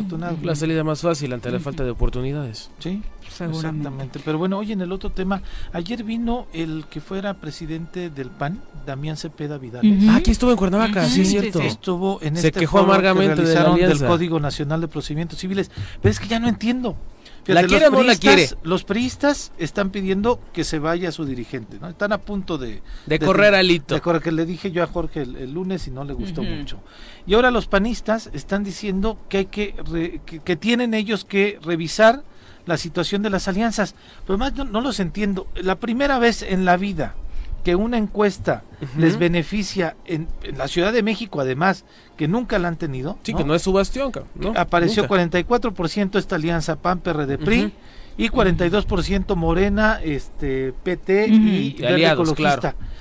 Por primera vez que salen arriba, ahora entre los priistas dicen que se quita el dirigente y ahora el de More, el de, mm, el, de el del PAN dice hay que valorar la alianza porque no nos está ayudando. Ya no entiendo. Y él, ser candidato. Lo que quiere, eh, él quiere ser candidato a la presidencia. pero por el PAN. Parece que les sorba esa alianza y por eso me, me, causó bastante. Pero con qué credenciales, Pepe? Pues bueno, él ahí está, él piensa, ¿no? Él cree. ¿Quién le dijo que puede ser que.? él dice ¿Dónde lo conoce? Él dice que tienen que quitar esa monopolización de, de de que pues se abran, o sea, no nada más pide, no nada más hablen de Brad, no nada más hablen de Claudia, Yo también nada más hablen de Adán. Pues sí, pues hagan su labor, hagan su chamba, ¿no? Recorre el país. Del otro lado tienen que trabajar para que hablemos de ustedes, o sea, no es ya gratis que se está hablando de estas personas como posibles candidatos rumbo a 2024. Insisto, se necesita currículum. No podemos abaratar las candidaturas en ningún sentido y decir que cualquiera puede alzar la mano. Sí, en Morelos estamos acostumbrados, pasó con Cuauhtémoc Blanco. Era una figura pública reconocidísima en el país. No se comparen con alguien famoso, claro o sea, no. ¿Quién conoce a Damián Cepeda? Sí, pero lo que me llama la atención es que estén desestimando esta alianza que los está Que podría darles buenos resultados y pues algo interesante. Al menos en esta encuesta de la Ciudad de México parece que sí, Y que, podría, y que podría ser un buen ejercicio para, para tener la Ciudad de México. Y que será un logro arrebatársela a la izquierda. Y Xochitl ya se pronunció. Yo dijo, sí quiero ser jefa de Al menos tiene ya los votos de los Cruz Azulinos porque prometió estadio nuevo para Cruz Azul si es jefa de gobierno. Me voy a así como Cuau voy a cambiar mi a la Ciudad de México para votar por Oye, y Claudia que ya está pintando todo Morelos, hay barras por todos lados ¿Ah, sí, no he visto. Sí, ayer mientras iba en Jutep, ¿Cómo es con Claudia es? ¿Con Claudia es? Con Claudia es para que siga la transformación. ¿Y sale con su guitarra o sin guitarra, no? ¿Qué rola se aventó? no la escuché. Pero ya le hicieron una de memes. Como sí, claro.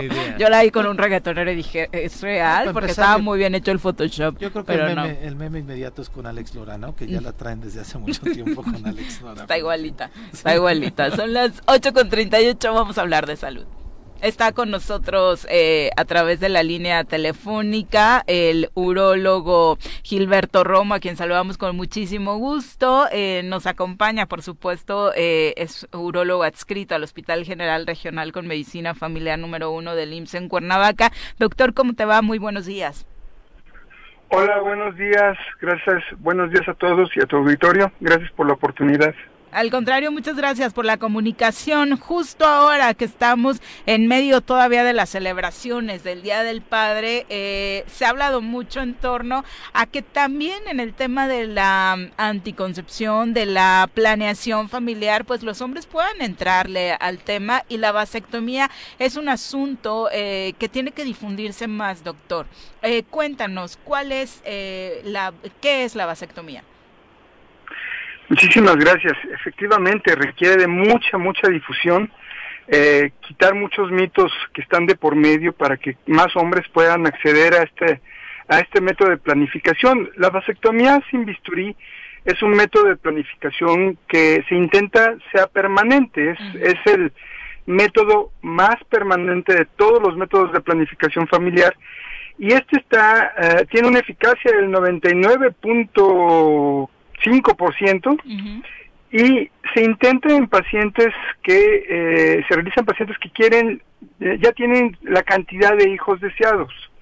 Es, eh, ya no quieren tener hijos y actualmente aún los que no quieren tener hijos, aunque no hayan tenido hijos previamente y ya tengan una decisión informada, tengan más de 18 años y tengan el conocimiento de los pros y los contras, también se pueden hacer la, realizar la vasectomía, pero en general es para hombres que ya tienen su paridad satisfecha, ya no quieren tener hijos consiste en una pero pero como bien lo dices eh, también hay muchos jóvenes digo las nuevas generaciones me parece afortunado que estén realmente reflexionando sobre el asunto de su vida a futuro y estén tomando esta decisión. Digo personalmente yo sí recuerdo haber tenido muy claro no desde muy joven que no era eh, tener hijos una opción en mi vida y, y creo que tomarla con madurez y sensatez también es importante. y más en los hombres. Claro. Así es Definitivamente, es eh, cada vez estas generaciones van cambiando y tienen más conciencia ecológica, tienen más conciencia de, de que pues la vasectomía es un procedimiento permanente, pero también tener hijos es también permanente, los cuidados, la responsabilidad, los el gasto económico, este eso también es permanente y estas nuevas generaciones están cambiando y están cambiando y para, para mí me parece para bien. Sin duda. Eh, pero regresando al método como tal, la verdad es que los hombres son bien miedosos. No quiero exhibirlos, pero muchos de sus compañeros que luego vienen a ponernos vacuna, influenza y demás, hacen llorar a algunos de mis compañeros nada más de ver la, la aguja, doctor. Eh, ¿Realmente es para que se asusten? No, la fobia, hay personas que tienen fobia aún a las agujas, pero eh, esto hay que perder, la fobia y pensar en el beneficio de la familia, de la pareja y de uno mismo. Es un procedimiento que prácticamente no duele, son muy pocas las molestias, es muy baja la tasa de complicaciones, por abajo del 1%. El, el procedimiento se realiza una incisión en medio del escroto y se ligan los dos conductos que llevan los espermatozoides hacia afuera. Al ligar los, eh, los conductos se elimina nada más el menos del 1% del volumen del eyaculado. El paciente sigue eyaculando. El procedimiento prácticamente no duele, se recupera muy pronto, es ambulatorio, se pueden ir a trabajar, si es un trabajo de oficina prácticamente al día siguiente, pero con dos, tres días de, incapacidad el paciente ya puede reintegrarse a su trabajo. Más o menos ya para tener relaciones, como a los siete días, en cuanto se calman las molestias, ya pueden tener relaciones. Y, y el, eh, primero es el mito del dolor. Este, piensan que duele mucho. Este, eh, en realidad es un procedimiento que duele muy poco, se recuperan muy pronto. No, es una incisión muy pequeña, es más o menos unos 5 milímetros a nivel del escroto. No requieren por lo general puntos. Y este el paciente eh, nada más tiene que esperar aproximadamente unos unas 20, 30 eyaculaciones o unos 2, 3 meses para eh, hacer una cuenta de espermatozoides. Y a partir de esa cuenta, si ya está en ceros, ya poder eh, este, eh, eliminar el otro método de planificación que puedan tener y ya tener las relaciones más cómodo. Eh, no altera la potencia sexual, no se hacen menos hombres. Ay, eso, eso también es un mito que me parece importante lo recalques. Muchos creen que con la vasectomía ya no, ya no van a funcionar como antes, dicen. Y que no va a tener van a Que no es lo mismo. Es para el que quiere más. Pues mira, los este procedimiento inició en los 70 con un chino y a partir de ahí el doctor que eh, el doctor Goldstein la trajo a Estados Unidos y a partir del 1985 el Seguro Social y la Secretaría de Salud en México lo adaptó. Ya van aproximadamente 45 millones de hombres que se realizan la vasectomía y los estudios a largo plazo han demostrado que al contrario, mejora su función sexual. El hombre está menos preocupado de tener hijos, de que vaya a tener hijos, de tener que eh, llevar esa responsabilidad. Entonces, el paciente eh, posterior a la vasectomía tiene una mejor calidad de vida sexual. Oye, doctor, hacías muy bien la, la y hay que notarlo.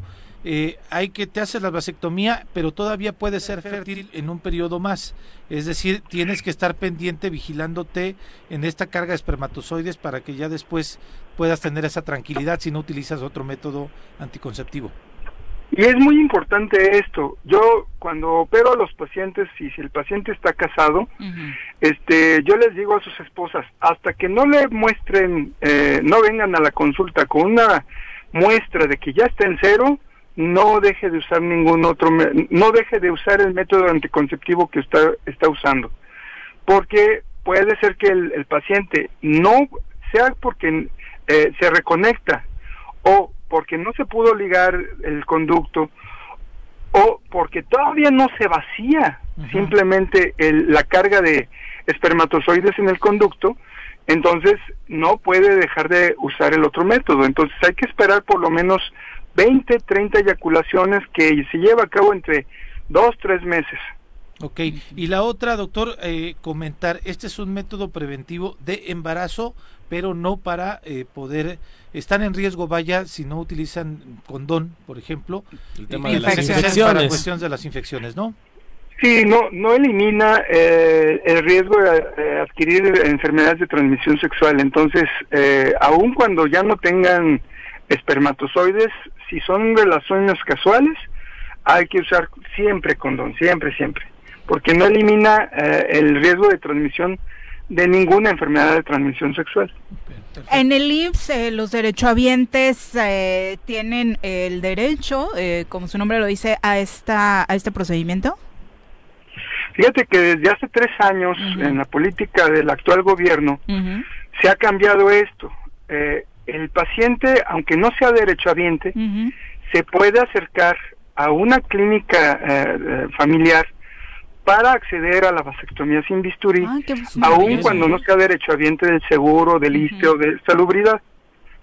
Entonces, eh, cualquier hombre que nos está escuchando puede ir. Esto ha hecho que sea más accesible.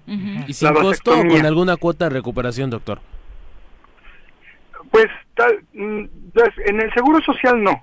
Este, no desconozco si en salubridad.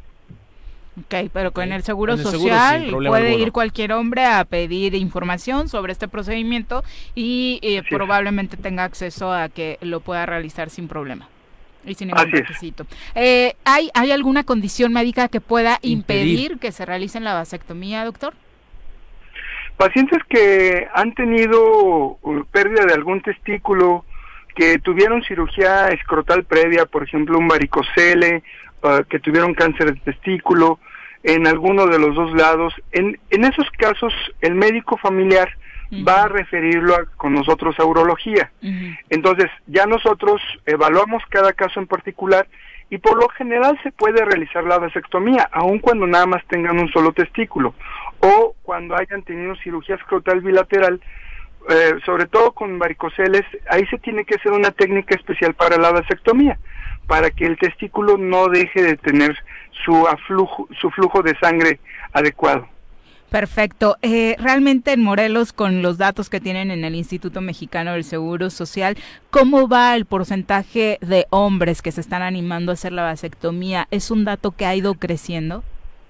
Eh, ha ido creciendo, pero sin embargo todavía es muy bajo.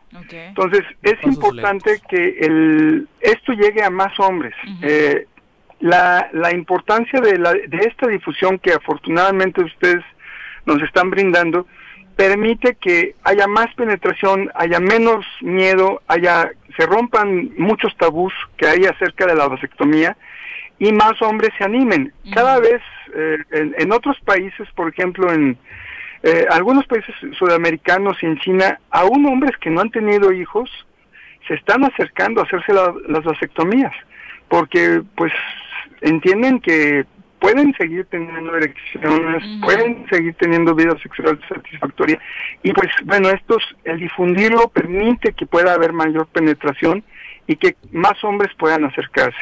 ¿Y es reversible? Puede ser reversible. Eh, y es importante aclararlo antes de la vasectomía. Sí se puede hacer reversible la vasectomía para pacientes que encuentran una pareja o tienen una nueva pareja y quieren tener eh, de nuevo hijos. Nada más que mientras más pase el tiempo de que se hizo la vasectomía, menos probabilidad de que sea efectiva la reversión. Los espermatozoides, conforme van pasando el tiempo, el cuerpo los va eliminando. Entonces, aún cuando ya pasan más de cinco años de la vasectomía, nosotros hacemos una microcirugía para eh, eh, reunir, eh, volver a juntar los, los conductos deferentes, cada extremo que se cortó y se ligó, se vuelve a juntar. Y puede ser que salga permeable, que quede permeable el, el, el, el conducto, salgan los espermatozoides, pero, estos espermatozoides, como ya fueron atacados por el mismo aparato inmunológico, ya no son fértiles, ya no pueden eh, ser utilizados a veces en ocasiones hasta para inseminación in vitro. Por eso se considera que es un procedimiento para los hombres que no quieren tener ya más hijos en su vida. Sin embargo, sí se puede revertir. Eh, con a través de esta microcirugía, eh, que es una es un procedimiento tardado, puede tardar más de tres horas en realizarse el procedimiento, caro también, es mucho más caro este, revertirlo, y este menos eficaz. Eh, cinco años antes de los cinco años, diez años, mejor. Oiga, doctor, supongamos yo llego a la clínica y les Sí digo, te voy a ¿saben mandar, qué? Daniel. No, ¿cómo que espera? ¿Saben qué? Quiero hacerme la vasectomía. El procedimiento previo, ¿cuánto tiempo dura? ¿Hay una semana de consulta en ese mismo momento? ¿O, Valoración. o cómo es la valoración? Pásele de una vez. Por lo general, el paciente llega, se le da una cita. a- eh, por lo general en estos servicios no están con tanta carga de trabajo, por, lo- por lo mismo es que eh, es un médico capacitado en vasectomía sin bisturí el que se encarga de hacerlas. Casos especiales nos los manda neurología. Entonces, el, eh, la carga de trabajo es menor. Entonces, en ese momento al paciente se le solicitan unos estudios preoperatorios. Son unos laboratorios de sangre para ver que esté bien su coagulación, su, su sangre no tengan diabetes, se detectan ciertas alteraciones en la sangre y en el estado físico del paciente y, a- y en aproximadamente en pocos días se, se programa para realizar el procedimiento. Si las personas tienen diabetes, ¿qué pasa, doctor? Ahí en ellos se les tiene que controlar su glucosa. Ellos tienen que tener rangos entre 90, no más de 140, 160 de glucosa para que eh, se pueda realizar el procedimiento en forma segura y tenga menos riesgo de infección de la herida. Aunque es una herida muy pequeña que por lo mismo disminuye el riesgo de infección, es mejor tener un paciente bien controlado y puede ser que en ellos se pueda tardar uno, dos, tres meses para poder controlar la glucosa y ya poder realizar el procedimiento. Bien, perfecto. Perfecto, pues la verdad es que es una información muy clara, anímense, busquen este procedimiento que además como lo hemos comentado tantas veces ayuda también a promover esta sensibilidad en las relaciones de pareja respecto a que no le generes condiciones médicas por el uso de anticonceptivos contraproducentes a, eh, en el caso de una relación heterosexual a tu pareja, ¿no? Así es.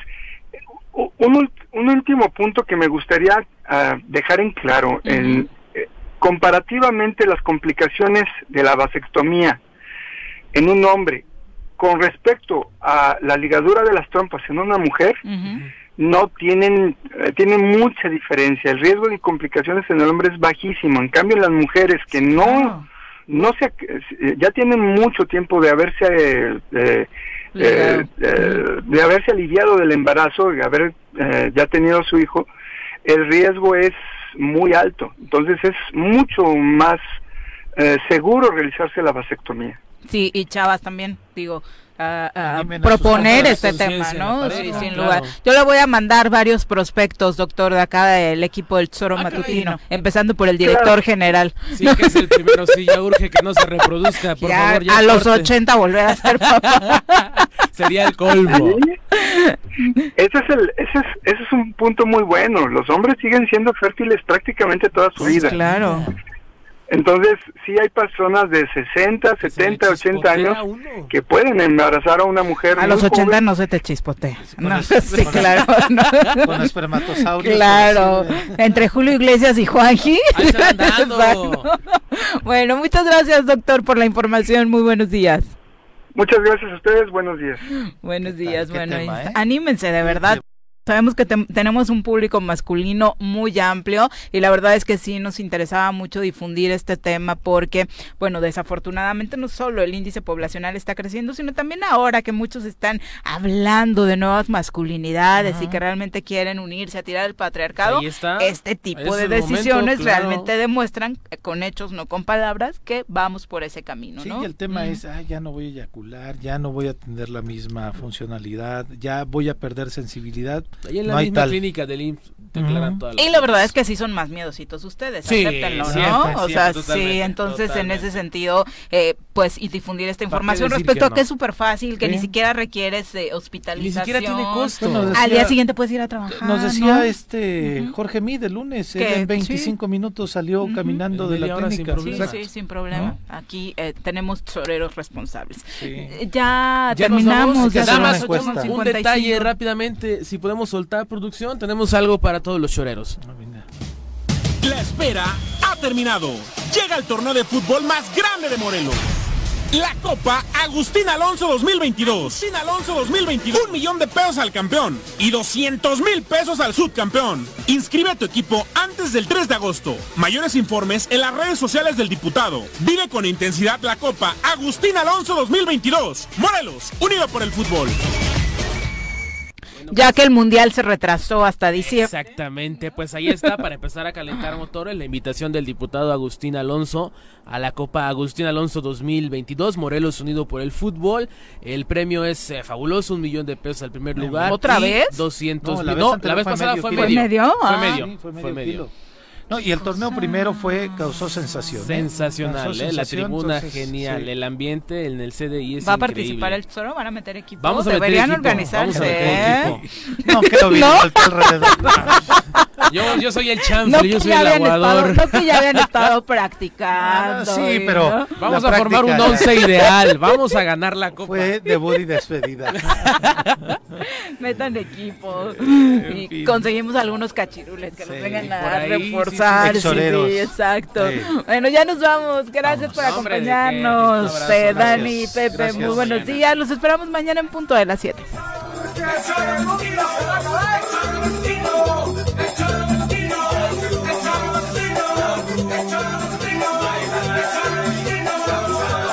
Bájale, que bájale,